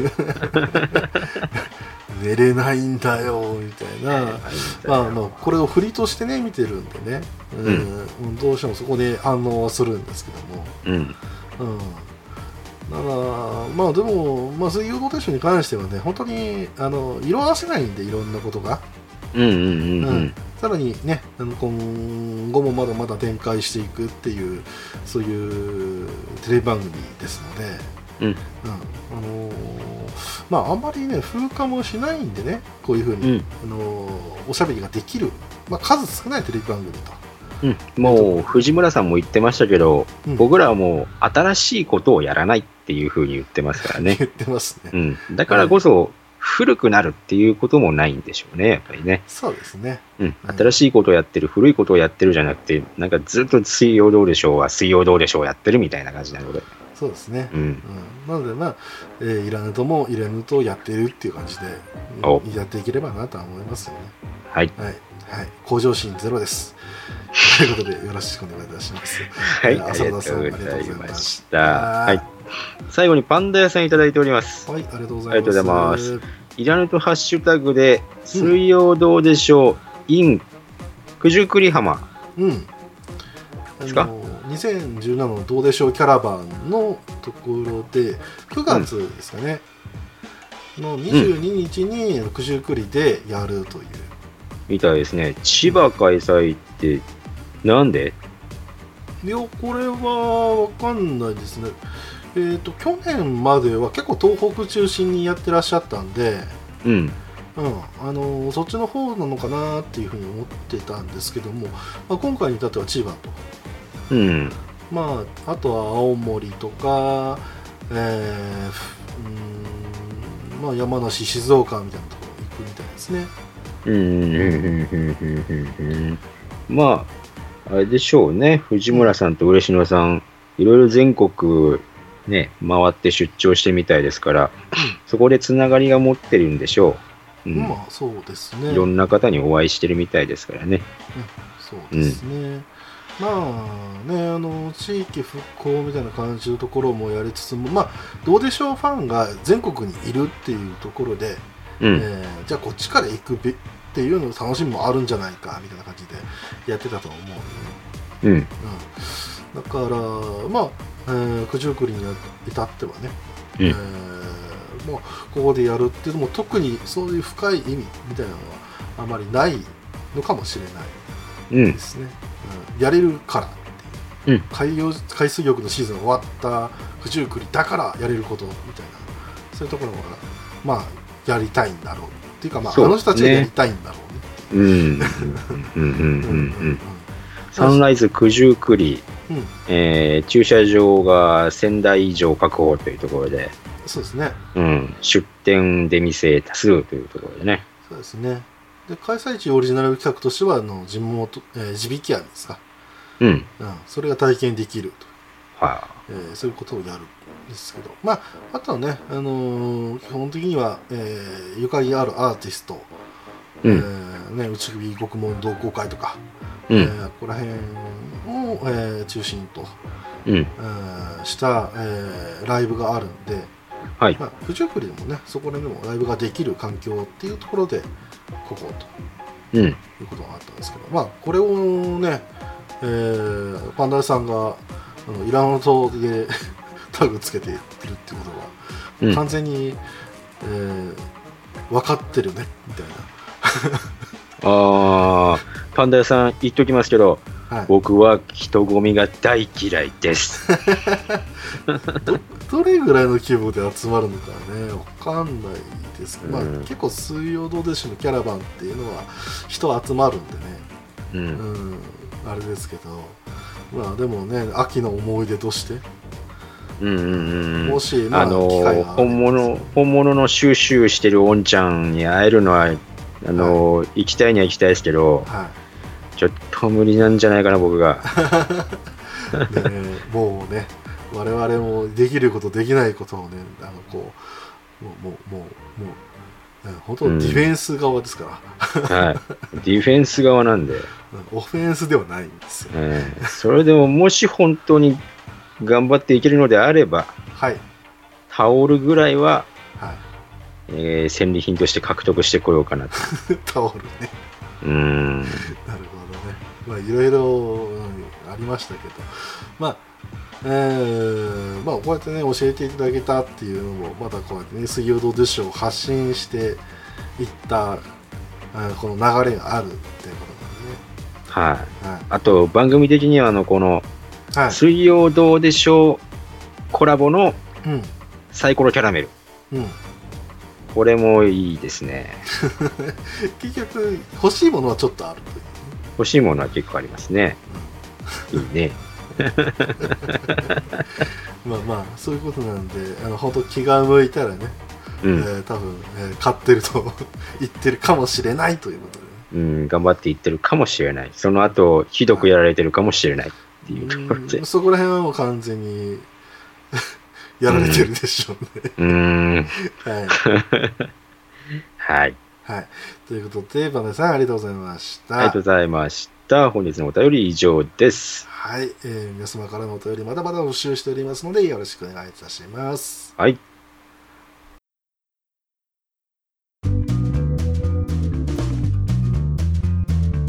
はい、というわけで今日もね、なんかだらだらと、えー、現ラボ動作について喋っちゃいましたけど、うん。はい。えー次回の予告をさせていただきたいと思います。出た。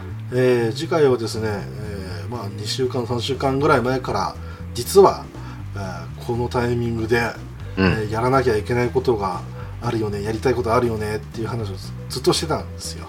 はい。うん、で、なぜこのタイミングかっていうと、明日、うん。えー27日日曜日ですね、うん。最終回を迎える、はい。えーものがありまして、はい。はい、それを見た後で、うん。えーこの回をやろうといううん。そういうことだったんですよね。はい。うん、というわけで、えー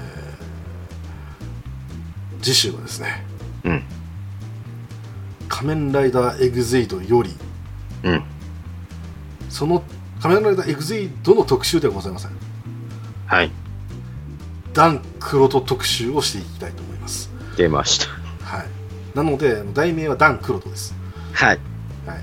えー皆さんももしかしたらこうツイッターとかやってね、うんちょこちょここうなんか情報が来てるかもしれないんですけども、うん。えーエグゼイドっていうのがね最初なんだこれから始まって、うん。えーで、えー30話ぐらいですか、うん。あーシリアスな展開もあったり、えー面白い展開もあったりしてあ、うん。ななるほどねこういう風になるんだねっていう風になっていったんですけれども、えーうん。あるとあるキャラクターが、えーどんどん表変をしていったという、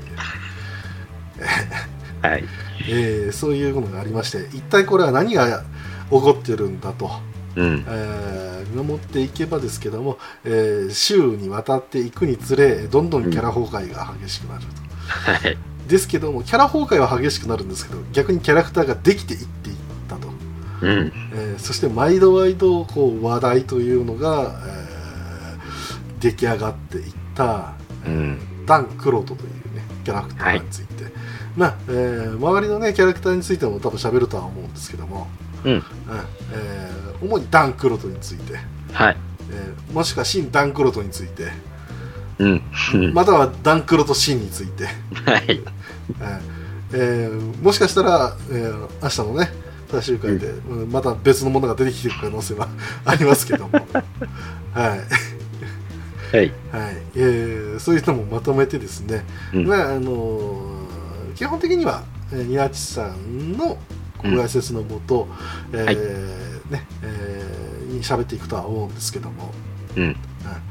まあ多分僕ら大爆笑の回になると思いますので、えー皆さんねあの耳だけはしっかり保護していただいて、はい。はい、聞いていただければなと思います。はい。はい、というわけで、えーえー今日もですね聞いていただいてありがとうございました。ありがとうございました。はい、えーお相手は、えー明日ワンダーウーマンを見ていきます。にごりと、えー、明日、とある方との約束がございます。2月でございました。お一体どんな約束だ？おー、言わないね。言わないはいね。、といははい、それでは皆さんまた。また来週。この番組では皆様からのお便りを募集しています。